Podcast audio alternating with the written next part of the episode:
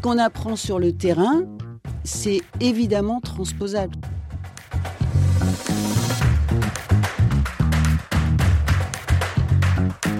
L'engagement associatif, c'est avant tout envie de se mettre au service des autres. Un meneur tout seul, il ne peut pas aller très loin. Et c'est pareil en entreprise, et c'est pareil en association, et c'est pareil dans la vie. Bonjour et bienvenue sur Green to Green, le podcast des amatrices et amateurs de rugby qui sont engagés dans l'environnement et l'entrepreneuriat. Je suis Adrien Vanstellan, auteur et créateur de contenu autour du triptyque environnement, entrepreneuriat et rugby. Je suis convaincu que les défis environnementaux et entrepreneuriaux de notre temps requièrent des qualités humaines fortes qui sont pour la plupart enseignées sur les terrains de rugby. Ici, je vais partir à la rencontre de passionnés du ballon ovale qui utilisent ce qu'ils ont appris à travers le rugby dans leurs activités professionnelles et personnelles respectives. Au-delà d'être le reflet de notre société, nous verrons ensemble que le rugby est une manière d'être au monde, mais surtout une manière de le rendre meilleur. Green to Green, du sourire de ma passion à l'impact de ma vocation. Euh, bonjour à tous, nouvel épisode de Green to Green. Aujourd'hui, je suis avec Corinne Bonin. Bonjour Corinne. Bonjour Adrien. Ça fait bizarre de dire Corinne Bonin en entier. Euh, je vais par la suite t'appeler Coco si tu veux bien, comme on fait en dehors. Euh, écoute, je suis, je suis ravi d'être là avec toi. Tu es, quelqu'un qui représente beaucoup dans mon parcours, dans mon engagement. Et, et j'ai voulu te donner la parole aujourd'hui pour qu'on aborde ensemble l'importance du rugby euh, dans la vie, dans la construction des, des hommes et femmes qui le pratiquent, et, euh, et qu'on dresse ensemble des liens entre euh, le rugby, les valeurs, le rugby, les liens intergénérationnels, et le rugby, l'engagement associatif, qui sont des sujets pour lesquels tu as plein de choses à raconter. donc on est ensemble pour une heure. Est-ce que tu es prête? Prête. Trop bien. Bah, écoute, nous, pour la petite anecdote, on s'était rencontrés en 2017 quand je suis arrivé à l'école de Schema euh, à Sophia Antipolis. Donc ça nous, ça nous, ou ça me rajeunit pas, on va dire. Euh, et euh, depuis, on a, on a bien accroché parce qu'on est, je pense, tous les deux passionnés ou piqués par le sujet du rugby. J'aimerais bien qu'on puisse, bah, tu vois, rentrer là-dedans sur, sur cette passion qu'on a, qu'on a en commun. Comment toi, tu, le rugby est entré dans ta vie? Alors le rugby, c'est une rencontre d'abord, c'est euh, du temps partagé avec euh, un coach qui, exerçait à Schema à l'époque, qui s'appelle Patrick Leccia. Et j'étais, euh, alors c'est un monde que je ne connaissais pas du tout, et j'étais toujours fascinée par la relation qu'il pouvait avoir avec ses joueurs, qui lui vouait une sorte de vénération, et je me disais, mais comment ça se fait que des étudiants qui ont 20, 22 ans puissent, qui sont en école de commerce, donc qui ont quand même un certain nombre de traits de personnalité, puissent vouer une telle admiration pour un prof de sport qui les fait jouer au rugby, courir après un ballon ovale euh, le soir euh, tard quand il fait froid. Et, euh, et donc j'ai essayé de comprendre un petit peu ce qui, les rapports qu'ils pouvaient avoir ensemble et ce qui pouvait faire qu'il y avait ce tel lien et euh, donc j'ai appris à connaître Patrick, j'ai appris à connaître les joueurs et euh, j'ai compris pourquoi, comment lui allait chercher le meilleur de chaque personne pour le mettre au service de l'équipe et du collectif. Il y, a, plein de choses sur lesquelles je veux rebondir. Euh, moi, tout ça, effectivement, ça me parle beaucoup. J'aimerais aussi qu'on rentre peut-être dans le sujet de qu'est-ce que le rugby a de différent ou de particulier pour toi et qu'est-ce que euh, bah, les personnes, les joueurs que tu as côtoyés, euh, euh, fréquentés, vu grandir aussi, ont, développé sur, sur le terrain à travers ce sport? Alors, je ne vais pas tomber dans la caricature du gentleman voyou, etc. Quand, quand, on ne connaît pas le rugby, effectivement, on voit des gens qui se battent sur un terrain, qui des fois outrepasse euh, l'autorité de l'arbitre pour euh, se coller euh, deux, trois marrons. Mais en dehors de ça, on voit que dès que le match est fini, les gens se serrent la main et vont boire un coup ensemble. Et pour moi, c'est quelque chose qui est fondamental. C'est-à-dire que si à un moment donné, on peut être en concurrence, on peut être adversaire, il reste l'esprit une fois que le, sifflet a retenti. Et dans la vie, c'est comme ça aussi. Dans une entreprise, c'est comme ça aussi. Et euh, on peut très bien travailler dans une entreprise et être en concurrence avec l'entreprise d'à côté, et le lendemain changer d'entreprise et se retrouver à travailler avec les gens avec qui on était en concurrence. Et si on a eu un bon esprit quand on était concurrent, on aura un bon esprit quand on travaillera ensemble. Euh, plein, de, choses. Euh, effectivement, cette notion d'esprit dans le rugby, elle est importante. Moi, ça me fait penser aussi à et je pense que tout au long de notre échange, on va rappeler un peu les conseils que tu m'as prodigués euh, pendant, pendant mon aventure à l'école. Mais euh, euh, tu disais aussi qu'il fallait négliger aucune rencontre et que, tu vois, il faut aussi accorder de l'importance, du temps aux gens qu'on, avec qui, enfin, rencontre. Il y, a une autre question que sur laquelle j'aimerais sauter, c'est est-ce que le rugby a a fait de toi une femme différente. Tu vois, je, vois assez bien le sujet de euh, pratiquer le rugby pour des jeunes étudiants qui arrivent dans l'école, leur permettre de, leur donner un cadre, un terrain d'expression. Euh, toi qui les as côtoyés, toi qui euh, vois le rugby, qu'est-ce que, qu'est-ce que ça a changé en toi? Qu'est-ce que ça a permis de développer? Alors moi, à la base, j'ai une formation de danseuse, donc diamétralement opposée. On n'a pas, moi, je travaille en intérieur la plupart du temps le rugby se pratique en extérieur. Je suis avec essentiellement des danseuses et historiquement, même si heureusement maintenant ça se développe et ça s'ouvre aux féminines, le rugby c'est un sport d'homme, on va dire. Je m'excuse auprès des femmes, hein, mais c'est pas du tout euh, péjoratif, au contraire, et je suis euh, très fière que ça se développe. Mais voilà, c'est deux, choses complètement aux antipodes. Et ce que moi, ça m'a apporté, c'est euh, la vision. Moi, ce qui m'intéresse, c'est travailler sur les gens, et sur le corps. Et comment on peut mettre son corps et son esprit au service de l'art ou du sport qu'on pratique. Et autant en danse, qui est pour moi un art, on ne peut pas tricher, c'est-à-dire quand on est sur scène, on doit passer une émotion, sinon le public, il pardonne pas, il s'en va, il se dit euh, c'est zéro. Quand on est sur un terrain de rugby, on peut pas tricher, on peut pas s'échapper. Quand on est en face de quelqu'un, si on l'évite trop, on n'est pas rappelé la fois d'après, on n'est pas considéré comme un adversaire percutant. Et c'est ce que j'essaie de trouver dans chaque personne, c'est sa vérité. C'est-à-dire qu'il forcément dans la vie, on rencontre des gens qu'on apprécie, des gens qu'on apprécie moins. Mais néanmoins, dans chaque personne qu'on apprécie moins, il y a forcément quelque chose de positif le, rugby euh, est un super prétexte, et on en discutait tout à l'heure en off, mais pour, euh, pour mieux connaître les gens euh, avec qu'on côtoie, qu'on pratique. Si, on reste sur le sujet de, de la danse, j'ai échangé dans, dans, un des épisodes précédents avec Jeanne Teillac, dont tu dois sûrement te souvenir, qui, au-delà d'avoir un super poste à la Fédération française de rugby, était passionné de hip-hop avant de, de, de, jouer au rugby. Et j'ai l'impression, tu vois, en échangeant avec, euh, avec euh, bah, beaucoup d'anciennes joueuses, qu'il y a des parallèles assez forts qui sont, tu vois, euh, ou des ponts qui sont facilement franchissables entre la danse et, et le rugby. on parlait tout à l'heure de l'importance de la connaissance de son corps, de la maîtrise aussi, de d'être à l'écoute. Mm. Qu'est-ce que toi, tout ça t'inspire? Qu'est-ce que euh, tu vois, ce passé-là de danseuse que tu as, euh, t'a permis de donner un peu comme clé de lecture, de conseils que tu as pu prodiguer à des joueurs de rugby, tu vois, que tu as côtoyé Alors pour moi, il y a plusieurs choses. Euh, dans la danse, on danse rarement seul. Et quand on danse ensemble, il faut être à l'écoute des autres, il faut être synchronisé avec les autres, il faut mettre son individualité au service du groupe. Dans le rugby, c'est pareil. On ne peut pas jouer tout seul, sinon on a un coffre et c'est pas bon.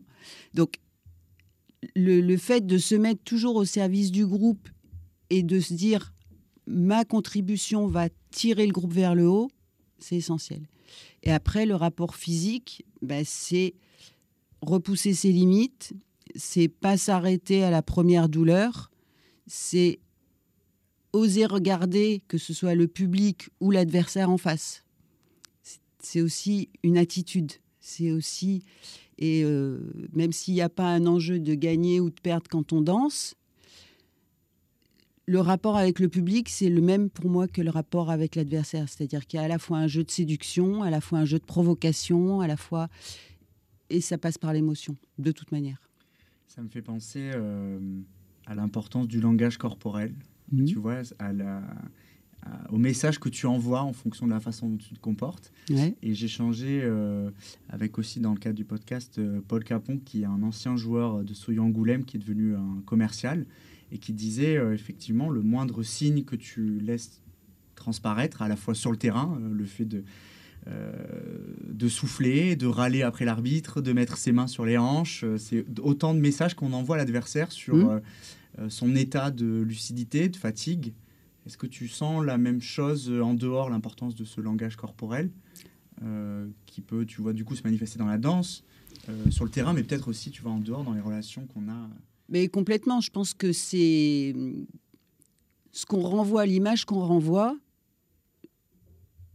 c'est essentiel et euh, il y a toujours une différence entre l'image qu'on renvoie et la perception que la personne en face peut en avoir. Mais si je rebondis sur euh, le fait d'impressionner, etc., je ne vais pas, euh, encore une fois, marcher dans des sentiers plus que, tracés. Mais pourquoi les All Blacks font leur danse avant leur match? Parce que c'est une sorte de danse, le haka. C'est bien pour impressionner, c'est bien pour dire on est déterminé à aller à la guerre et on est déterminé à, à aller plus loin et plus fort et plus violemment que vous. Et ce qu'on apprend sur le terrain, c'est évidemment transposable. C'est-à-dire que le fait de savoir euh, engager son corps, quand on court, on va vers l'avant. Si dans une relation commerciale, on est en retrait de son corps, c'est évident que la personne qui est en face n'accordera aucun crédit à ce que vous allez vendre. Même si c'est le produit du siècle. Parce que ce que vous renvoyez avec votre corps, le gars, il va avoir une petite lumière qui va se dire euh, hum, il y a quelque chose qui. Il n'est pas engagé. Il n'y croit pas. Et si on n'y croit pas, ça marche pas. Il y a plein, de sujets. Euh, le premier, je suis ravi que tu mettes euh, et que tu fasses ce lien entre la danse, le rugby à travers le haka. c'est vrai que c'est souvent une danse qui est réalisée avant les matchs pour mettre, pour transcender un peu les joueurs euh, et je trouve que la force du haka, c'est aussi cette capacité à ancrer, euh, tu vois, les joueurs dans le sol, dans le moment présent. Est-ce que tu, euh, tu, vois une, tu vois une notion un peu de, comment dire, de temps qui s'arrête ou d'importance de jouer le moment présent quand tu es sur scène dans la danse, d'y mettre, de s'y engager à 200%.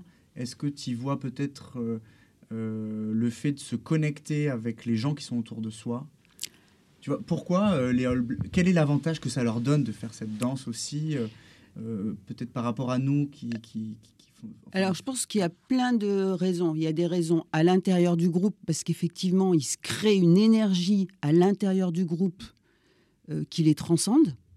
Je veux dire, ils, ils, sont à l'unisson. Ils sont, il n'y a pas de musique, mais ils sont ensemble. Pourquoi ils sont ensemble Parce qu'ils sont tous connectés, parce qu'ils ont tous cette cette énergie qui tourne entre eux et qui fait que ils se sentent indestructibles. Ça, c'est la première partie interne. La deuxième partie externe, c'est on impressionne. On va vous faire peur.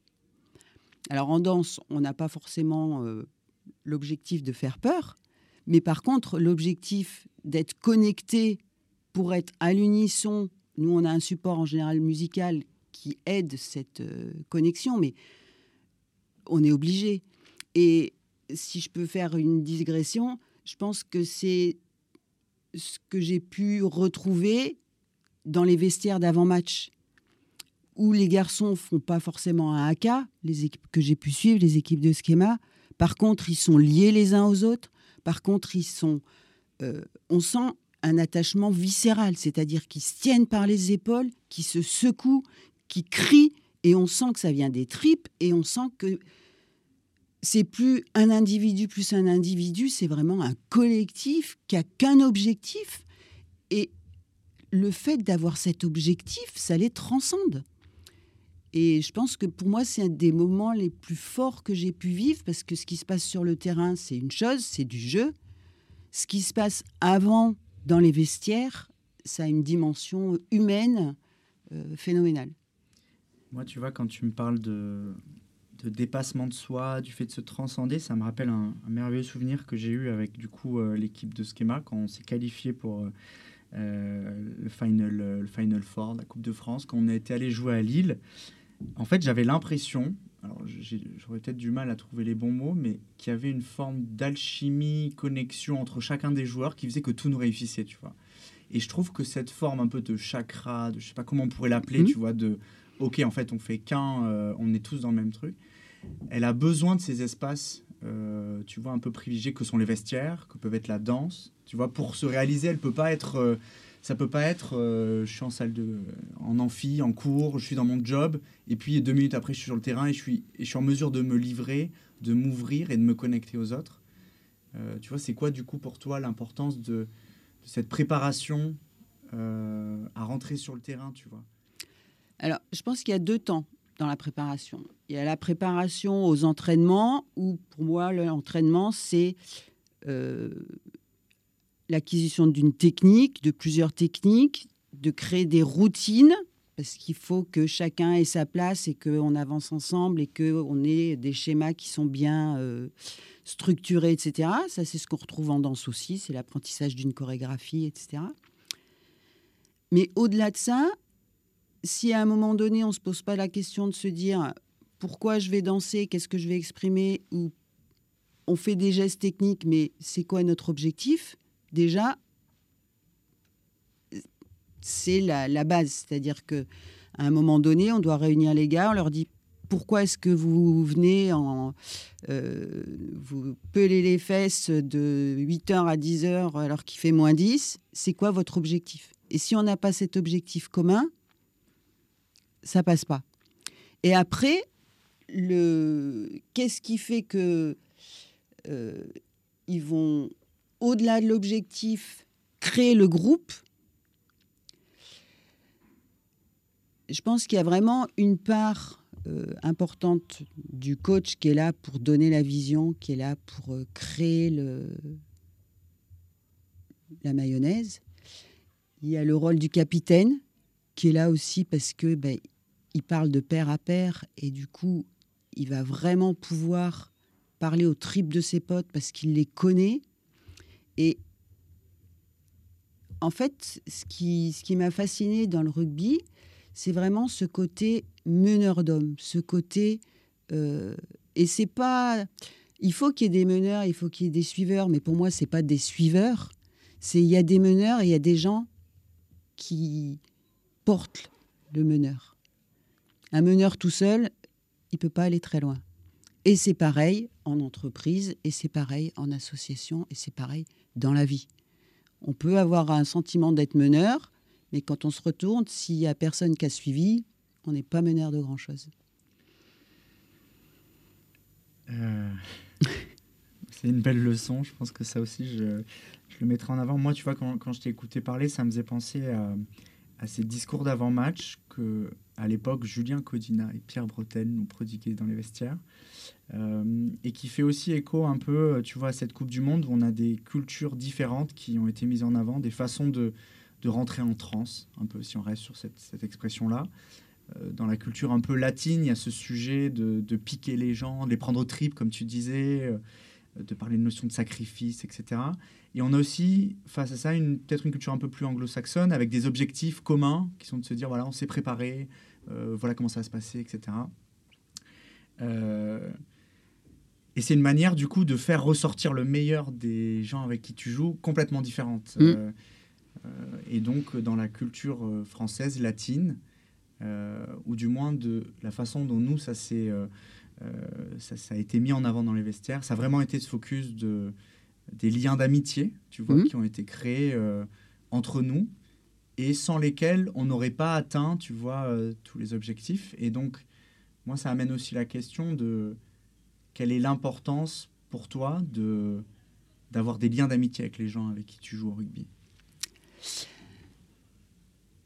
Alors, à quel point l'amitié, elle te permet de faire plus Moi, je vais au-delà de l'amitié parce que l'amitié, ça peut être juste euh, boire un verre avec quelqu'un et rester euh, au niveau 1 de l'amitié.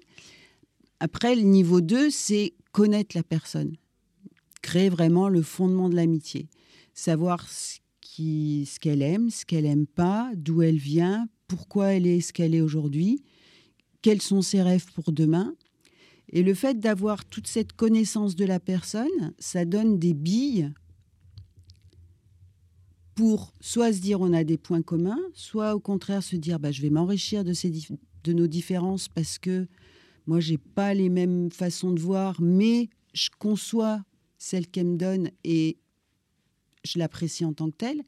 Et le fait d'avoir ce socle d'amitié et la connaissance et l'écoute qu'on peut apporter à l'autre, il y a un moment donné où on va se servir d'un argument qui fera mouche directement, qui va toucher directement l'émotion, la sensibilité, et qui fera que la personne se dira je suis considéré. Et c'est cette considération qui va faire que j'ai envie de me donner corps et âme pour l'autre.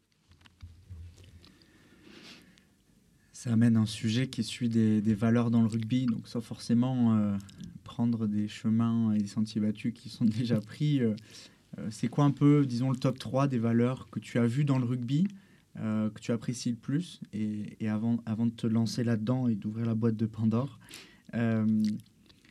je, trouve qu'il y a dans le rugby, en fait, l'occasion de mettre en application ces valeurs-là, tu vois, mmh. au-delà de d'autres sports, euh, au-delà de prétendre euh, être solidaire, euh, être généreux. en fait, il faut le prouver, tu vois, sur le terrain. Mmh. et, c'est cette question de est-ce que je suis solidaire, est-ce que je suis généreux, elle se pose, on disait, des dizaines, centaines de fois sur le terrain. quelles sont les valeurs que toi, tu as vues euh, qui ont porté les joueurs euh, que, tu as pu voir, côtoyer au cours des dernières années? Et à quel point elles ont été sublimées, tu vois, est-ce qu'il y a eu des, occasions qui, qui, ont été saisies et qui ont donné vie à ces valeurs? Alors je pense qu'une des plus grandes valeurs à mes yeux, c'est le respect. Euh, le respect d'abord de soi, parce que je pense que si on ne se respecte pas soi-même, on ne peut pas respecter les autres le respect du coach, parce que qu'on soit d'accord ou pas d'accord, si le coach dit quelque chose, on a juste le droit de l'écouter et de faire ce qu'il dit. Le respect de l'arbitre, bien sûr, parce que c'est un jeu et que s'il n'y a pas un arbitre qui est là pour dire euh, ça c'est une faute. Et, le respect de l'adversaire parce que c'est essentiel et qu'on ne peut pas se battre euh, contre quelqu'un qu'on ne respecte pas. Et ça se voit ben, quand euh, les matchs sont finis, où la troisième mi-temps, c'est pas une légende, c'est vraiment un temps de convivialité où on se dit on a gagné, on a perdu, mais on boit un coup ensemble. Et pour moi, ça fait partie du respect de l'autre. C'est-à-dire que que je t'ai battu ou que tu m'aies battu, on se respecte sur le terrain qu'on a euh, partagé. Après, la deuxième valeur, je pense, c'est euh, l'abnégation. Abnégation, c'est un grand mot, on peut mettre plein de choses derrière. Pour moi, c'est simplement quelqu'un qui a euh, le visage en sang, qui va se sortir 30 secondes du terrain pour qu'on lui bande son arcade, et il n'a qu'une envie, c'est y retourner retourner au combat, retourner pour ses copains, pour ses coéquipiers, parce qu'il se dit je peux pas les lâcher. C'est pas parce que j'ai trois gouttes de sang que ça justifie que je sois pas là à 300% pour eux. Et ce côté euh, je m'oublie, c'est plus moi l'important, c'est moi au service du collectif. Euh, et encore une fois, le parallèle il est très facile à faire avec l'engagement associatif ou avec l'engagement en entreprise. C'est-à-dire que c'est pas un petit bobo ou c'est pas un petit rhume qui doit empêcher quelqu'un de, faire ce qu'il a à faire. Ça nous en fait deux, Coco. Ouais. ça nous en fait deux, mais moi, avant que tu, si on, creuse plus de sujets, je veux euh, effectivement, euh, je, partage avec toi ces, deux valeurs. Moi, ce que je trouve aussi dans le respect, c'est aussi le respect euh, du lien qui nous unit avec le joueur avec lequel on joue. tu vois, ce lien amical, peut-être fraternel, qui est de se dire, tu dois respecter aussi la relation que tu as créée avec la personne avec mm. laquelle tu joues et pour laquelle, quand tu le vois, je sais pas, à 20 mètres tomber au sol et où il faut que tu cours peut-être plus vite, eh ben, c'est l'occasion de prouver en fait cette amitié-là. Bien sûr. Et de respecter euh, en fait le lien que tu tisses avec ces, ces joueurs. Euh, Mais si, si, je vais encore plus loin euh, dans ce que tu dis, c'est que ce lien-là, moi j'ai pu le constater pour le coup, c'est pas la légende, c'est les gars restent liés à vie. C'est-à-dire que depuis euh, les années 2000, je n'ai pas compté le nombre de mariages que j'ai pu faire, mais chaque fois qu'il y avait le mariage d'un rugbyman, son ou ses témoins, c'était ses potes avec qui il avait joué. Le parrain de ses enfants, c'est ses potes. Et on voit qu'il y a un lien qui perdure bien au-delà de l'école et bien au-delà du temps de l'équipe. Et au-delà aussi du jeu, puisqu'il y a un moment donné où il raccroche les crampons parce que, ben, parce que la vie fait qu'on passe à d'autres choses. Et pour autant, les liens restent là. Et même s'ils sont dispersés aux quatre coins du monde, parce que ben, parce qu'ils ont fait une école qui leur permet d'avoir des jobs intéressants et qui leur ouvre un terrain de jeu mondial, ils trouvent toujours le temps de se retrouver et de garder, d'entretenir ce lien. En tout cas, c'est mon cas. Parce que la génération euh, que j'ai rencontrée euh, à Sofia, on, a fait un parcours euh, incroyable à l'école. Hein. Tu, le sais, on en reparlera, mais on est encore très liés en dehors. Donc, tu vois, on se voit souvent, on continue à jouer au rugby ensemble. On a créé une équipe d'anciens à Paris où on se retrouve. moi, ce que j'aime bien aussi dans ce que tu dis, c'est que tu mets le terrain comme le point de départ, en fait. Il arrive avant.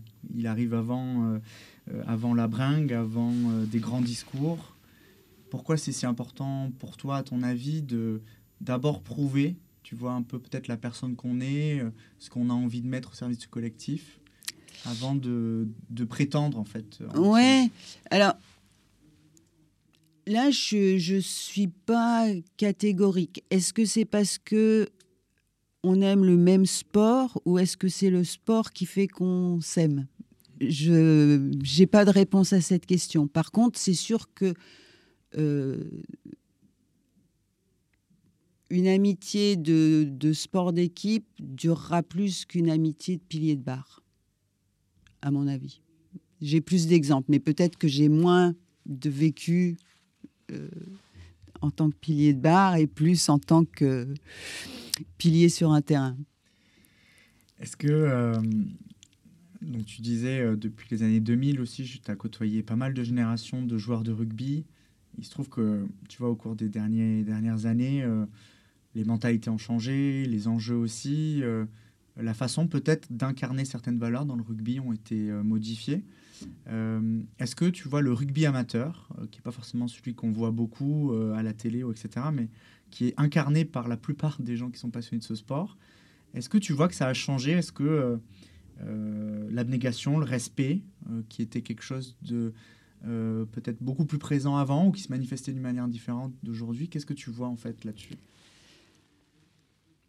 Alors je pense que les valeurs sont toujours là.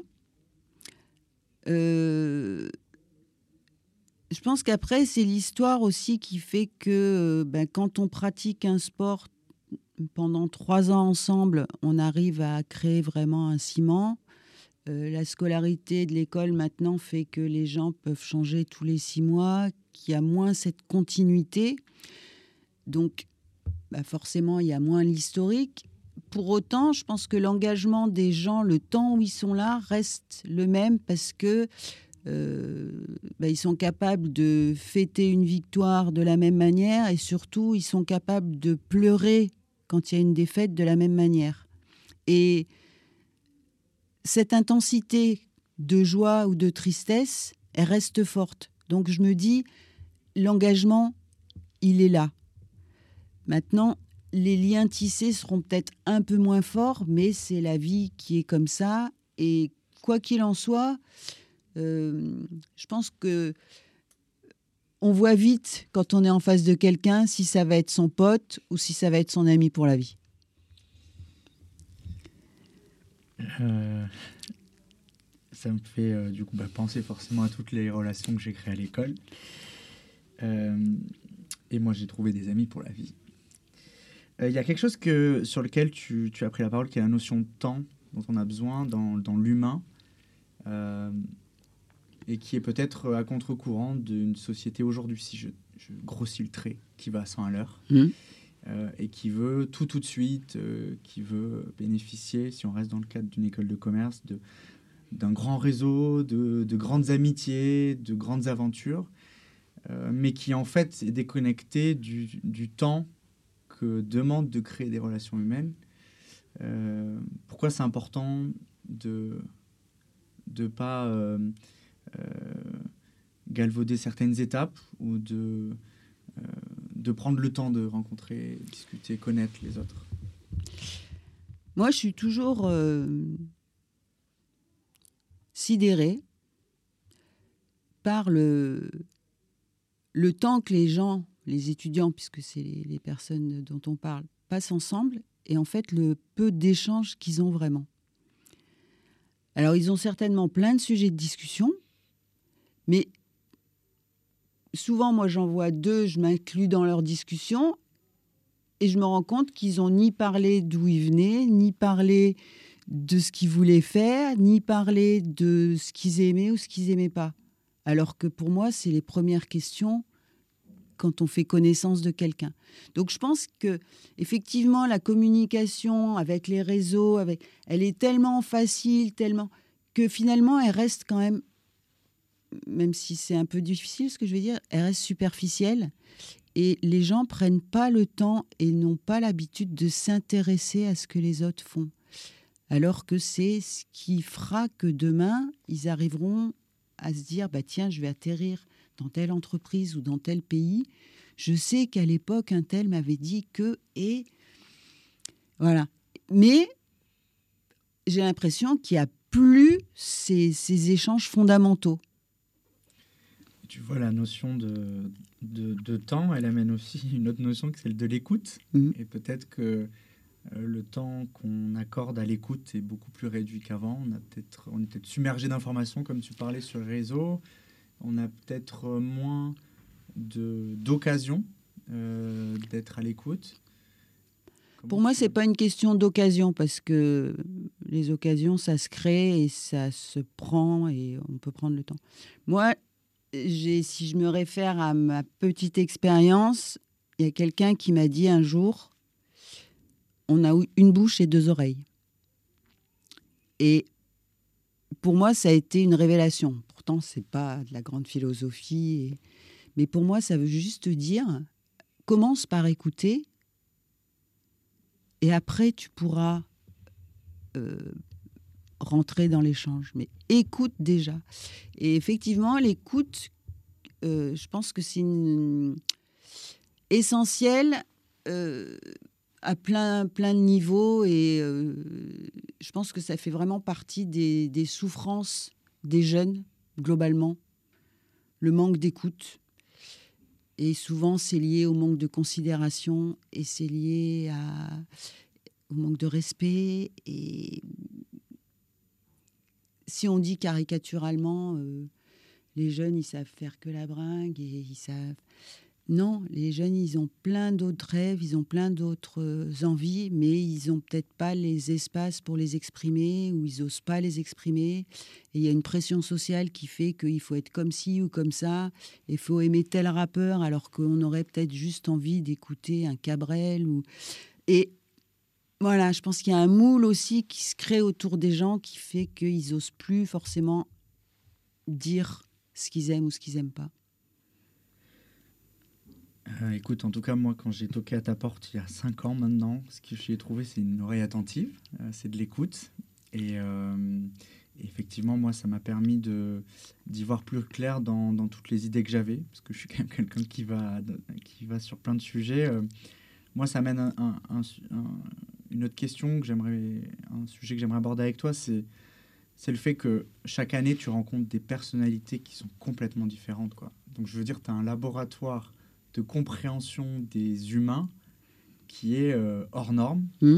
en quelque sorte. qui est peut-être d'un profil très sportif à un profil artistique. et comment tu fais, toi, pour aider ces différents profils, tu vois? Pour essayer d'en faire ressortir le meilleur, tu vois. Euh, peut-être que il y a une recette qui peut se dupliquer sur des joueurs de, rugby euh, où tu dis bon bah ok ce genre de gars là ils ont besoin de ça ils visent ça voilà comment je peux. Mais en même temps à ta porte tu as des gens différents qui viennent te voir. Ouais. Comment tu t'y prends quoi? Alors là c'est pareil je vais faire une réponse en deux temps. Souvent les gens me disent euh, ça fait 20 ans que tu fais ça mais t'en as pas marre etc et je dis mais c'est jamais les mêmes personnes donc chaque personne, pour moi, c'est euh, une nouvelle aventure. C'est quelqu'un qui arrive avec euh, plein de choses dans ses poches, dans son cartable, euh, des souffrances, des espoirs, des envies, des ambitions. Et moi, ce qui me plaît dans mon job, c'est d'essayer effectivement bah, d'enlever un peu la poussière ou d'enlever un peu les préjugés ou d'enlever un peu les doutes et dire, ben, si ton histoire, ça doit être celle-là, donne-toi les moyens. Si ta passion, c'est ça, vas-y. Et si... Alors, c'est difficile de dire, je me prétends ni sociologue, ni quoi que ce soit, je suis juste humaine et j'aime les humains.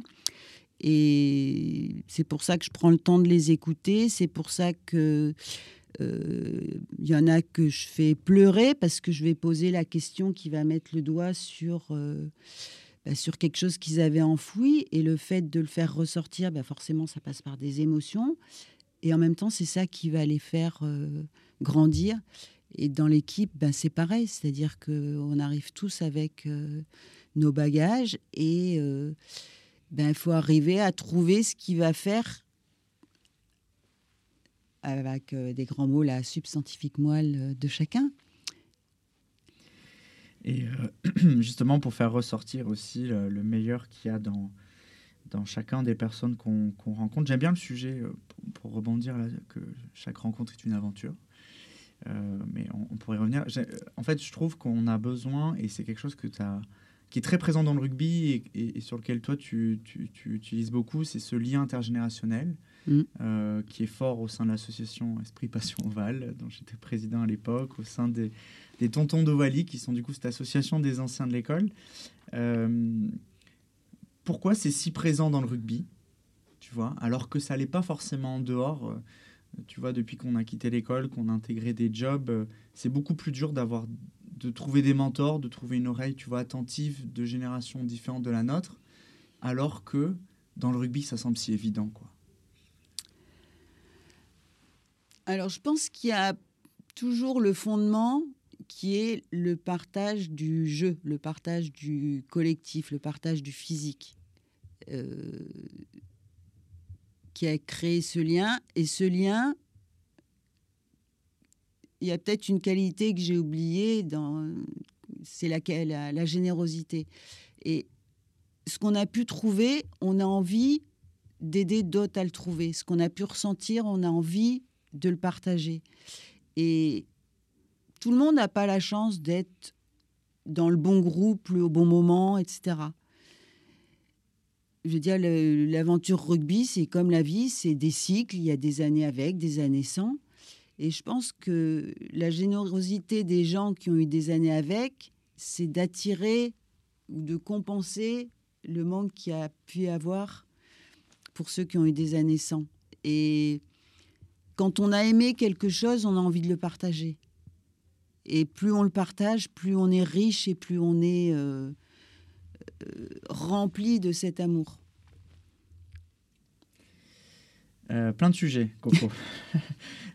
tu, tu, me vois m'affairer, prendre plein de notes, mais euh, non, non, moi, c'est quelque chose enfin, qui est un sujet ultra intéressant et, on en parlait en off. Euh, j'ai envie d'écrire des bouquins autour du rugby, de l'humain, de l'environnement, de l'entrepreneuriat, parce que je trouve qu'il y a, il y a un fil conducteur qui est l'humain, sur lequel on peut, on peut débattre pendant, pendant des heures. J'aimerais bien qu'on rentre euh, bah, sur ce sujet un peu du réseau, tu vois, dans lequel le lien intergénérationnel est fort. Mais moi, j'ai aussi eu la chance euh, de rentrer à l'école dans une génération qu'on pourrait qualifier de dorée, avec des personnalités incroyables qui se sont engagées au service du rugby et du collectif. Comment et, en même temps, on était il y a 5 ans de ça très différent de ce qu'on est aujourd'hui. on a grandi un peu ensemble, à plusieurs, on a traversé tout un tas d'étapes. Comment on fait, tu vois, pour grandir avec son réseau Comment on fait pour euh, aider l'autre à grandir euh, euh, Pour mettre un peu au sein de ce collectif des, relations qu'on noue, un peu d'émulation et, Alors souvent, on parle d'utiliser un réseau, on parle de... Et pour moi, avant d'utiliser un réseau, faut donner au réseau. C'est-à-dire qu'on ne peut pas prendre des choses qu'on n'a pas déjà données. Et ça, c'est pour, euh, pour plein de, plein de sujets dans la vie en général. Euh, moi, ce qui m'a toujours plu dans ma relation avec EPO euh, e et après avec les tontons, c'est que finalement, j'étais une des rares personnes à connaître tout le monde. Parce que, bah parce que j'ai la chance de suivre, enfin je veux dire, c'est un fil rouge depuis 23 ans. Et il y a peu de gens avec qui euh, j'ai pas eu suffisamment de temps ou de relations pour pas connaître au moins leur prénom et pour pas savoir un minimum ce qu'ils font. Et pour moi, un des, aspects les plus riches de mon job et au-delà de ça de ma vie, c'est de faire les connexions. Et je pense que la connexion, c'est essentiel. Et moi, j'ai eu cette, euh, révélation, c'est un grand mot. Mais euh, je me rappelle d'une conférence qui avait été faite par Alice Guillon qui parlait de l'intelligence économique et qui disait en fait le plus on partage les connaissances, le plus on s'enrichit. Et c'est pas en gardant les choses secrètes qu'on va grandir, que ce soit même au niveau des entreprises qui sont concurrentes. Le plus on partage la connaissance, le plus et pour moi, c'est ça la base du réseau. C'est vraiment partager les connaissances et rencontrer quelqu'un et se dire ah bah tiens, lui, il a la même euh, ambition ou il a le même centre d'intérêt ou il a la même envie de vivre géographique que lui. Connectons-les après. Le lien se fait ou se fait pas, c'est pas grave. Mais avoir ce grand mapping et se dire ben comment je peux tirer mes fils et faire que les gens se relient, c'est magique.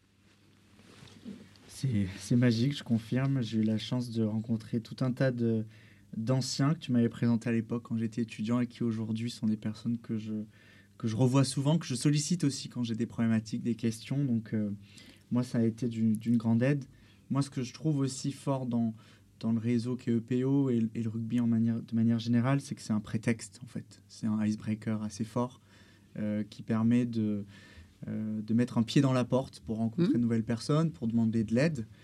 Euh, mais le sujet que j'ai souvent, c'est euh, comment faire en sorte qu'on reste pas entre nous, quoi.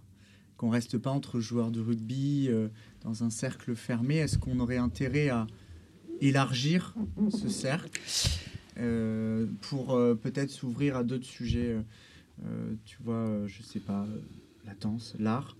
Et où il faut qu'on reste un peu dans cette étiquette du rugby qui, si tu tires le fil, peut t'amener sans doute très loin, mais. Alors, euh, je pense que la sclérose, c'est pas, enfin, c'est pas sphagocité entre nous, c'est pas, c'est pas bon.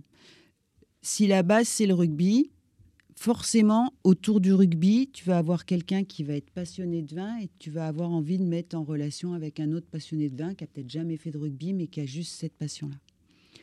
Euh, tu peux avoir quelqu'un qui va être passionné euh, par la terre et qui euh, aura des valeurs à te transmettre parce qu'il a les mains dans la terre et que ça le nourrit et que ça lui donne une connexion avec tout l'environnement. Et même s'il n'a jamais fait de rugby, il sera capable de te partager cette passion. Et toi, tu sauras faire le lien peut-être avec d'autres personnes du rugby, peut-être avec d'autres personnes de la terre.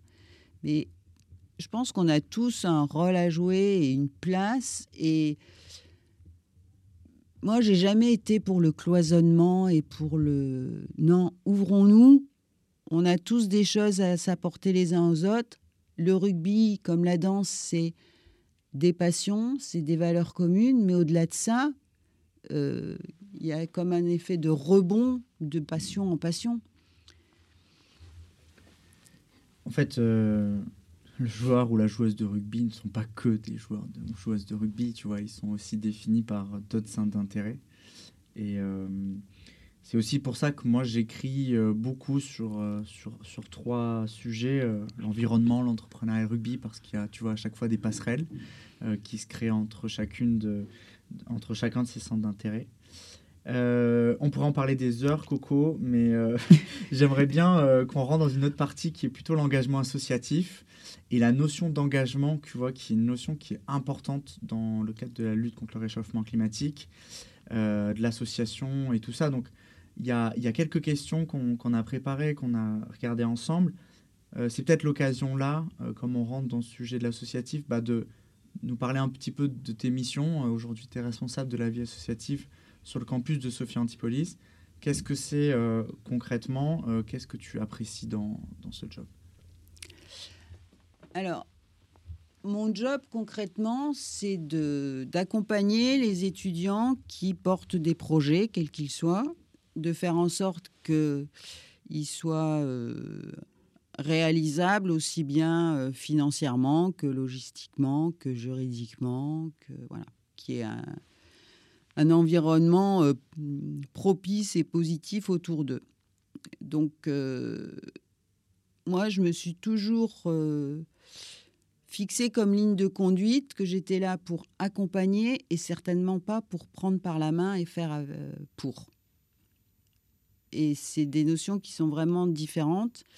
Et euh, pour moi, une des devises les plus importantes, euh, c'est euh, apprendre à pêcher plutôt que de donner à manger du poisson.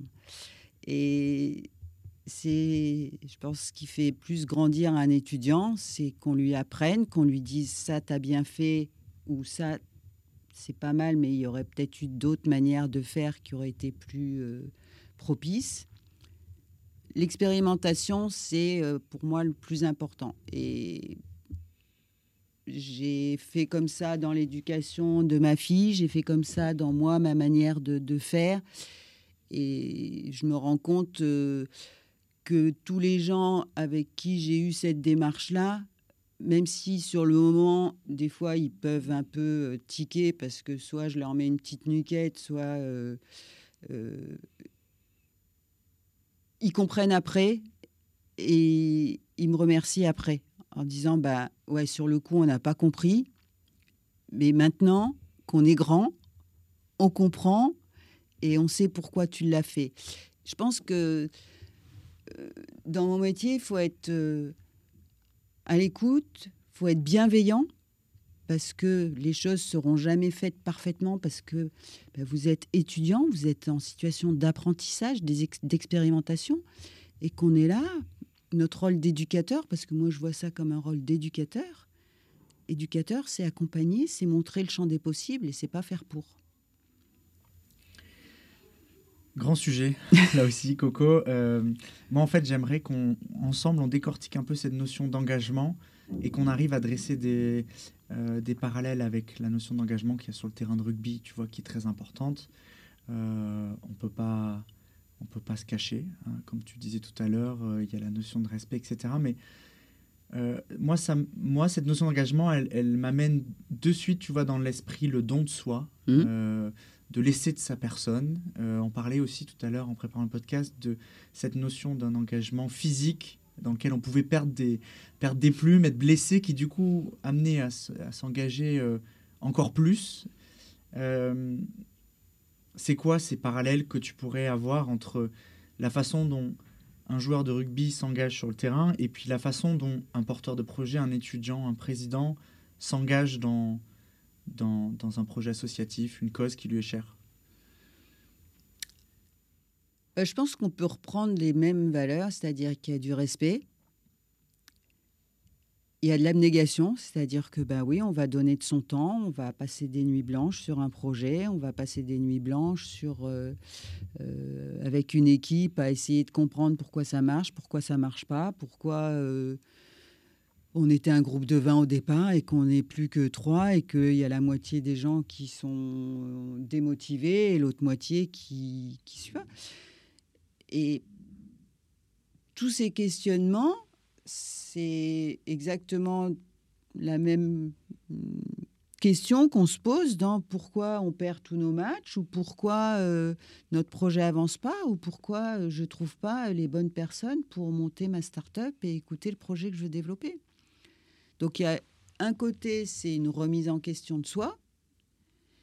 Et il y a un côté, c'est euh, est-ce que j'ai su m'entourer des bonnes personnes, que ce soit dans une équipe, dans une entreprise, etc. Est-ce que j'ai le bon coach? Parce que bah, c'est pareil, une équipe qui n'a pas de coach, c'est comme un navire sans capitaine, il ne sait pas où il va. Ben, une start-up ou une entreprise sans quelqu'un qui, donne la vision, qui donne la stratégie, elle ne sait pas où elle va.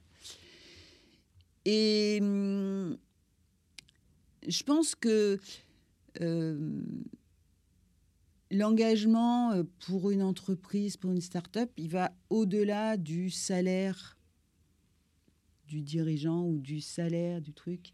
Et ce qui fait la différence, c'est le cœur qu'on peut mettre. Alors, je ne sais pas si c'est vraiment, ça rentre dans ta case bénévolat, mais pour moi, euh, la notion d'engagement, c'est je peux faire mon métier tel qu'on me l'a demandé, et puis je peux faire mon métier avec le petit coup de coude en plus, le petit euh, supplément d'âme qui fera la différence parce que la personne qui va m'écouter, elle sentira qu'il y a un petit vibrato qui fait que, ben, voilà, je suis pas une machine qui présente quelque chose, je suis un humain qui a des convictions et qui a envie de partager ses convictions et qui a envie de, de faire grandir mon association, mon entreprise, mon équipe. En off, tu parlais beaucoup du fait que la notion d'engagement, elle est intimement liée à la notion de conviction. Mm. Euh, quels sont les parallèles que tu vois entre ces deux, ces deux aspects? Est-ce qu'il faut être convaincu d'une cause, de bien la comprendre pour pouvoir bien la défendre? Et, et, du coup, ça m'amène le, pont d'après, la question suivante, qui est de se dire bah, quelles sont les convictions un peu de la jeunesse aujourd'hui, les sujets sur lesquels ils s'engagent? Est-ce que c'est des sujets euh, euh, sociétaux, sociaux, environnementaux, euh, des sujets d'inégalité Et en fait, est-ce que ça, ça correspond à des convictions partagées par une nouvelle génération? Alors, le fait d'avoir des convictions pour s'engager, euh, c'est indéniable. Il faut, faut, être convaincu pour s'engager et il n'y a pas d'engagement. Enfin, on ne peut pas dissocier les deux, à mon sens, de mon petit euh, point de vue. Après, euh, est-ce que les jeunes sont plus ou moins engagés Sur quoi ils s'engagent?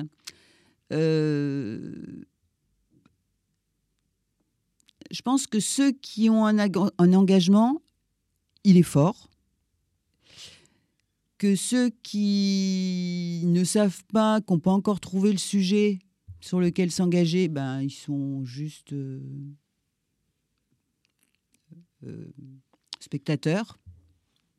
Tu, tu, vois, moi, ce que je trouve, c'est que cette nouvelle génération prend beaucoup la parole pour se plaindre, dénoncer. Mmh. Est-ce que ça se concrétise par un engagement associatif, tu vois, pour changer les choses? Alors, je pense qu'il y a des embryons, mais qu'on n'a pas encore une atteint une taille critique qui fait qu'ils soient vraiment visibles, audibles et euh, surtout qui, bah, rentrent dans un cercle vertueux qui fasse que euh, les gens comprennent que c'est important, etc. Euh, il y a toujours une part, enfin et je ne vais pas faire de l'analyse euh, ni politique ni économique, mais quand on voit les activistes qui sont vraiment engagés, pourquoi ils arrivent à drainer des gens derrière eux et pourquoi ils arrivent à... Parce qu'ils ont... Euh, ils sont hors des sentiers battus, ils sont hors des conventions, ils sont hors tout ça. Et leurs convictions sont tellement fortes, qu'elles soient justifiées ou pas, et là-dessus je porte aucun jugement, mais leurs convictions sont tellement fortes qu'ils sont capables de fédérer plein de gens qui peuvent être là juste parce qu'ils croient en conviction, qui peuvent être là juste pour d'autres plus ou moins bonnes raisons, mais en attendant, ils ont ramassé tous ces gens-là avec eux. je pense qu'il y a moins de têtes de de comment on peut dire? De rôle modèle ouais de rôle modèle de, de, de personnalité forte. Mm. euh, j'ai des souvenirs d'étudiants qui étaient engagés alors dans le rugby ou dans d'autres choses mais qui étaient vraiment une forte personnalité. Euh, c'est vrai que là j'ai l'impression qu'il y a des générations qui sont plus conventionnées conventionnelles et euh, et il y a des pressions sociales qui sont fortes, c'est-à-dire que est-ce que j'ai vraiment le courage de vouloir me démarquer? Est-ce que j'ai vraiment le courage de vouloir prendre la présidence d'une association? Parce que je vais avoir des responsabilités, parce que je vais devoir faire ça, m'exposer Et souvent, ben, on se rend compte que là où il y avait cinq personnes qui se battaient pour être président, maintenant, des fois, on a du mal à en trouver un seul. quoi. Et euh, oui, on a, on a un, déjeuner ensemble et on se fait rappeler par la patrouille. Euh, promis, on, va échanger. Je crois que sur les, on va se prendre 10 minutes ensemble pour finir euh, les sujets que j'aimerais aborder avec toi. J'aimerais bien juste qu'on, effectivement, cette nouvelle génération s'engage de manière différente, appréhende peut-être un peu l'engagement met. J'aimerais que tu, tu, nous aides un peu à, à à identifier, discerner euh, ce à quoi tu t'attaches pour comprendre euh, l'engagement sincère de l'engagement qui ne l'est pas, la personnalité qui ira au bout de ce sur lesquels elle, de ce qu'elle dit, euh, et qui nous aidera peut-être, tu vois, à avoir des clés de lecture sur toutes ces personnes qui prennent la parole sur, pour dénoncer telle ou telle société, pour dire qu'il faut agir sur l'alimentation, mais qui, dans les faits, de manière très concrète, ne font rien. À quoi tu, tu vois Je trouve que c'est un formidable laboratoire de, de compréhension de l'humain. Et puis, si tu le mets à scale de société, euh, à quoi tu t'attaches? Alors, pour fréquenter des étudiants qui euh, souvent sortent de prépa et ont été euh, préparés justement à passer des entretiens ou des étudiants qui ont fait d'autres cursus universitaires où ils ont eu des expériences où il a fallu qu'ils se vendent pour trouver des stages, etc. Euh, je trouve que ces, ces étudiants ont une capacité de de commerciaux en fait très très fortes. Et du coup ça devient plus difficile parce qu'ils ont un discours qui est bien rodé parce que ils, savent bien jouer entre guillemets la comédie et ils savent bien dire si si mais je veux être ça si si je veux faire ça. Et du coup j'avoue que des fois, je me laisse euh, surprendre parce que j'avais misé sur euh, une personne et finalement, je me rends compte que ben, pas du tout. Et, euh, et, je suis la première déçue.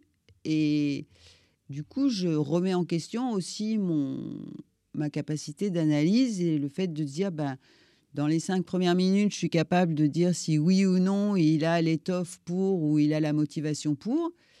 Et j'avoue que des fois, je me fais ben, bananer, quoi.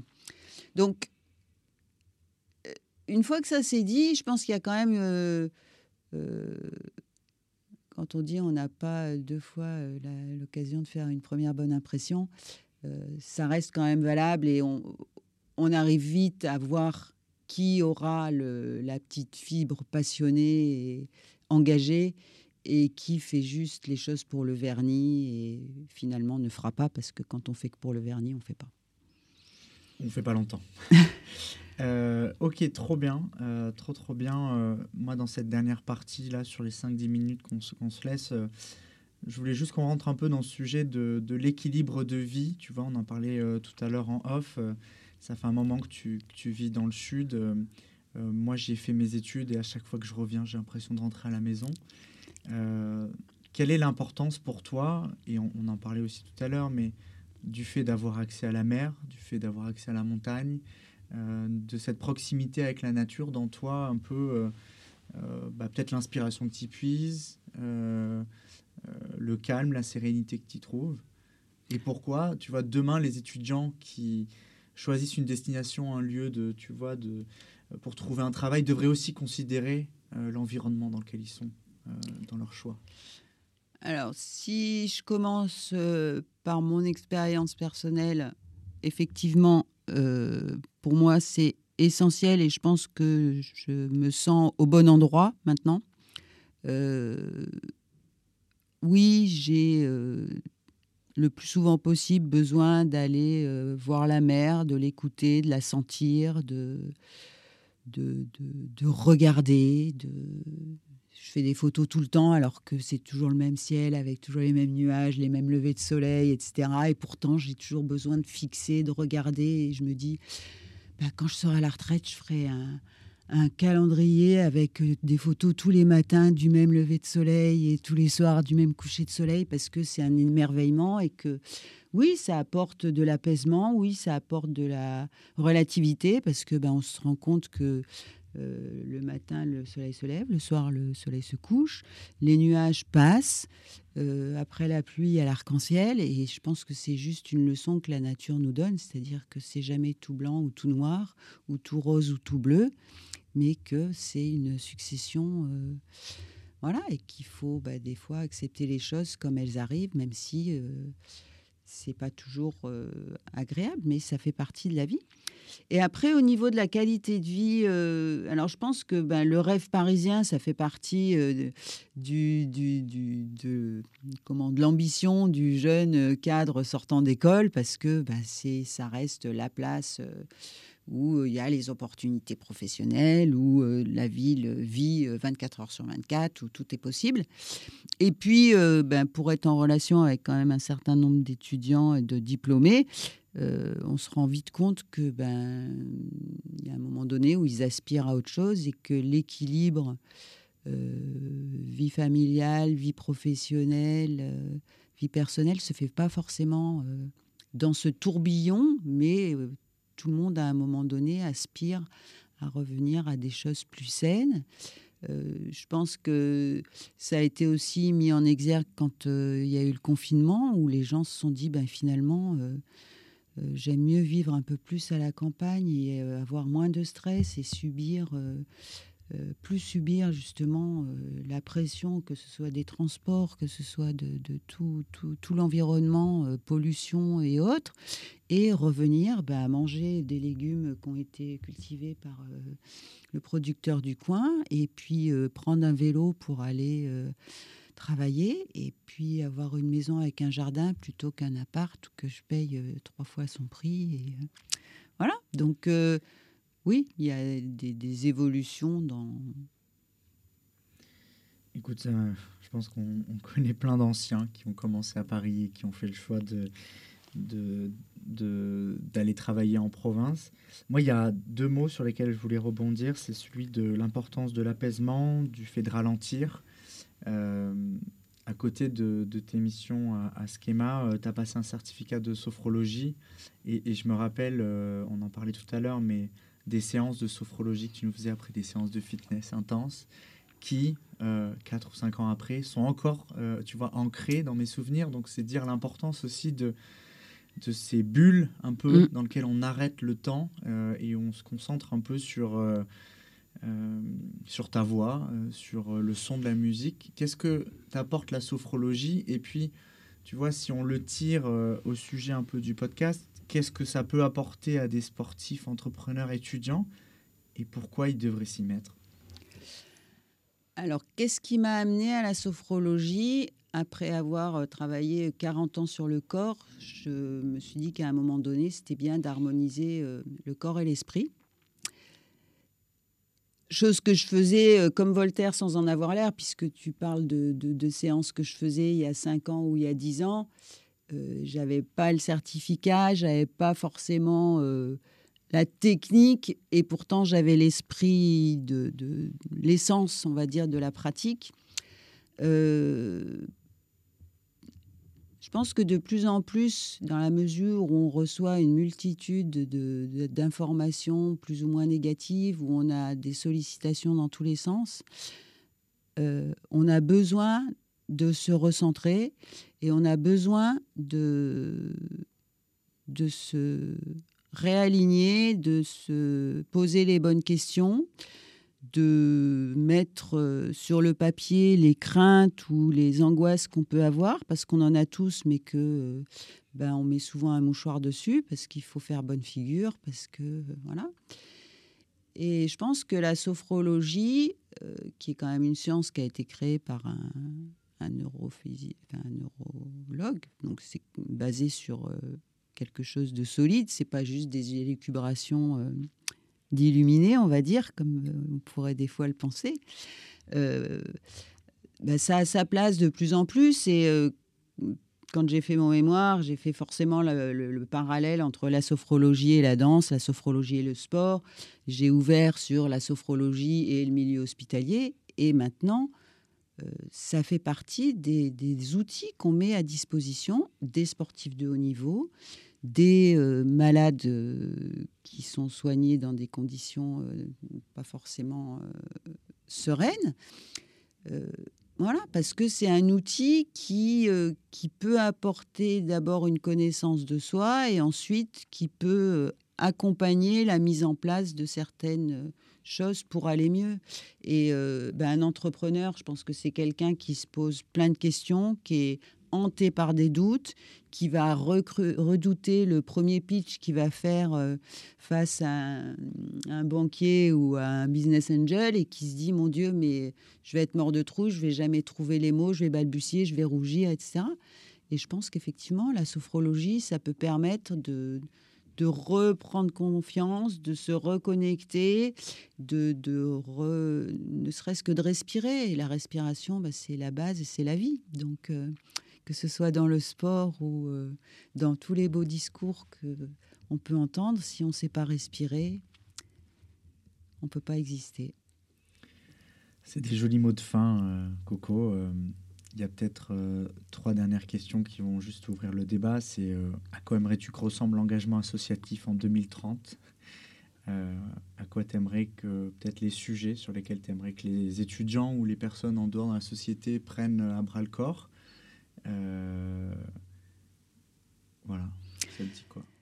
Alors, la vie associative en 2030, euh, ben, j'espère en fait que les étudiants comprendront que c'est euh, un terrain d'expérimentation et qu'ils peuvent tout tenter tant qu'ils sont encore étudiants et qu'ils peuvent tout, imaginer et, qu'ils ont quand même pas mal de moyens pour pouvoir euh, mettre en place ça. Donc, euh, qui se servent vraiment de ces opportunités parce que souvent, euh, bah, il y en a qui saisissent pas ou qui n'ont pas conscience de la chance qu'ils ont. Et puis, je pense que l'engagement associatif, c'est avant tout envie de se mettre au service des autres. Et quelle que soit la forme que ça prend, le plus on est tourné vers les autres, le plus on recevra des autres et le plus on sera euh, épanoui parce que ben, on sait que quand on voit euh, un enfant qui sourit parce qu'il découvre un ballon ou parce qu'il va euh, pour la première fois tenir un pinceau et faire un dessin avec de la peinture, ben, c'est un émerveillement et que c'est ça qui est la plus grande richesse en fait. Donc c'est le partage et c'est l'ouverture. Bravo, Coco, on est dans les temps. Ça fait euh, un peu plus d'une heure euh, et presque dix minutes qu'on échange. Euh, bah écoute, moi j'ai voulu, j'ai insisté pour qu'on puisse te donner la parole parce que tu as toujours été de bons conseils pour moi. Merci. et c'est souvent en fait en étant entouré, je pense que tu en as parlé au début, mais qu'on arrive à faire des, à faire des projets, à les mener jusqu'au bout. Donc une nouvelle fois, moi je, te, je tiens à te remercier hein, pour l'accompagnement que tu as fait. Et puis, euh, j'espère que tu continueras de, de côtoyer euh, les joueurs euh, de rugby avant tout, mais aussi les étudiants qui viennent sur ce campus parce qu'on a beaucoup, beaucoup à apprendre à tes côtés. Ben, moi, je suis là. Tant que je suis là, je suis disponible et voilà, ma porte, elle est ouverte et j'ai toujours mes deux oreilles attentives. Bonne continuation, Adrien. Merci beaucoup, Coco. À bientôt. À bientôt.